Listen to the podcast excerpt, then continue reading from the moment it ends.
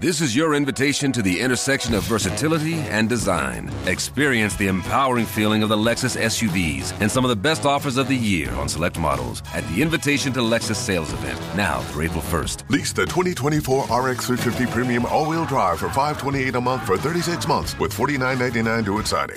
Experience amazing at your Lexus dealer. Call 1-800-USA-LEXUS for important lease offer and pricing details. Not all customers will qualify. Offer in the Lexus Eastern area and it's April 1st, 2024.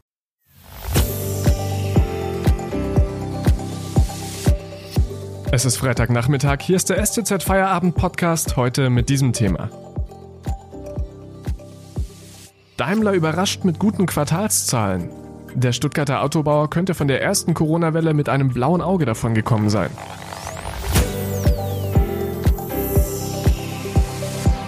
Am Mikrofon Felix Ogresek, hallo. Daimler kommt mit guten Zahlen aus der Corona-Krise. Das zeigt, der Autobauer könnte mit einem blauen Auge davon gekommen sein. Ein Lichtblick, aber wegen steigender Corona-Zahlen besteht noch kein allzu großer Grund für Freude. Was Daimler Anlass zur Hoffnung gibt und was nicht, erklärt uns jetzt Yannick Buhl. Hallo. Corona-Krise und Sparmaßnahmen und trotzdem geht's Daimler wieder ganz gut. Wie passt das denn zusammen? Ja, dafür sind zwei Gründe verantwortlich. Einerseits ist es so, dass Daimler schon eine ganze Weile am Sparen ist. Ähm, äh, beim Material, beim Personal ähm, gibt es ein groß angelegtes Sparprogramm und ähm, der Konzern sagt da, dass wir jetzt äh, gute Zahlen im dritten Quartal hatten. Das liegt auch daran, dass wir jetzt eben von diesen äh, äh Sparmaßnahmen profitieren. Und der andere Grund ist ganz einfach, dass man wieder mehr Autos verkauft. Also ähm, die, der Absatz ist äh, höher als äh, im Quartal 2019, im dritten Quartal 2019. Ist also ähm, deutlich ähm, gestiegen nochmal. Und äh, dafür ist vor allem aber der chinesische Markt verantwortlich, weil ähm, dort eben viel gekauft wird und das dann in den Zahlen man eben sehen kann. Wie sehen die Zahlen denn gerade konkret aus? Es sind, es waren jetzt äh, vorläufige Zahlen, es waren äh, auch nicht so viele Zahlen, die die Daimler jetzt ähm, veröffentlicht hat, aber man hat jetzt äh, vor Zinsen und Steuern in dem dritten Quartal einen Gewinn von knapp über drei Milliarden Euro gemacht. Das war eben im dritten Quartal 2019, war man da noch äh, knapp unter drei Milliarden. Ähm, also ein ganz gutes Plus, äh, wenn man bedenkt, dass ähm, eben immer noch eine Corona-Pandemie herrscht. Ähm, man muss aber auch dazu sagen, dass ähm, es noch nicht so ganz klar ist, wie die die Jahre äh, die Zahlen für das ganze Jahr 2020 ähm, aussehen. Ähm, klar ist, dass beim Absatz, also bei den verkauften Autos, die Zahlen ähm, insgesamt doch ähm, nicht so hoch sein werden, weil man eben dieses erste Vierteljahr bis halbe Jahr, ähm, wo es dann auch die Produktionspausen gab, nicht wieder äh, wird rein, äh, reinholen können. Und das ist ja eine relativ äh, fragile Situation gerade. Also durch die erste Corona-Welle ist Daimler ganz okay gekommen.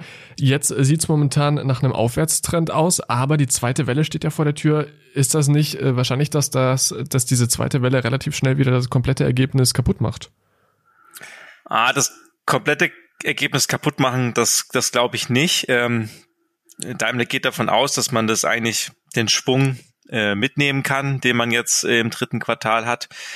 Ähm, es ist aber alles natürlich unter Vorbehalt, ähm, wie es jetzt weitergeht. Ähm, niemand weiß, wie es, äh, was jetzt, was jetzt mit äh, den steigenden infizierten Zahlen passiert.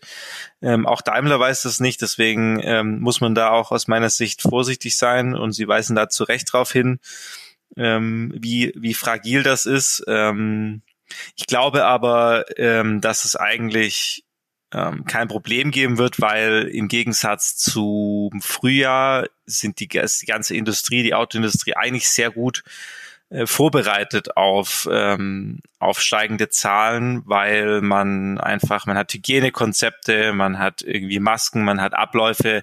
Das ist alles eigentlich ganz gut eingespielt.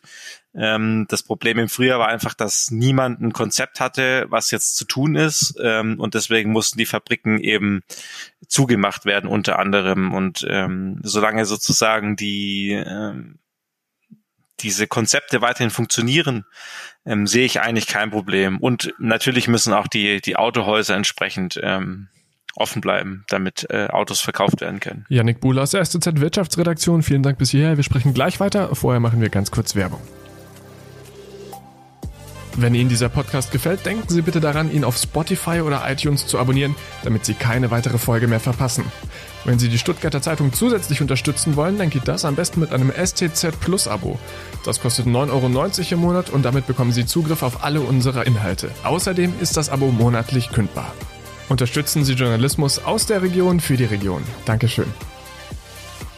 Die Zahlen im dritten Quartal bei Daimler sind besser aus als gedacht. Darüber sprechen wir mit Yannick Buhl aus der STZ Wirtschaftsredaktion. Yannick, äh, du hast gerade schon gesagt, die zweite Welle würde wahrscheinlich nicht ganz so schlimm zuschlagen, weil es einfach schon Konzepte gibt und man aus der ersten Welle gelernt hat.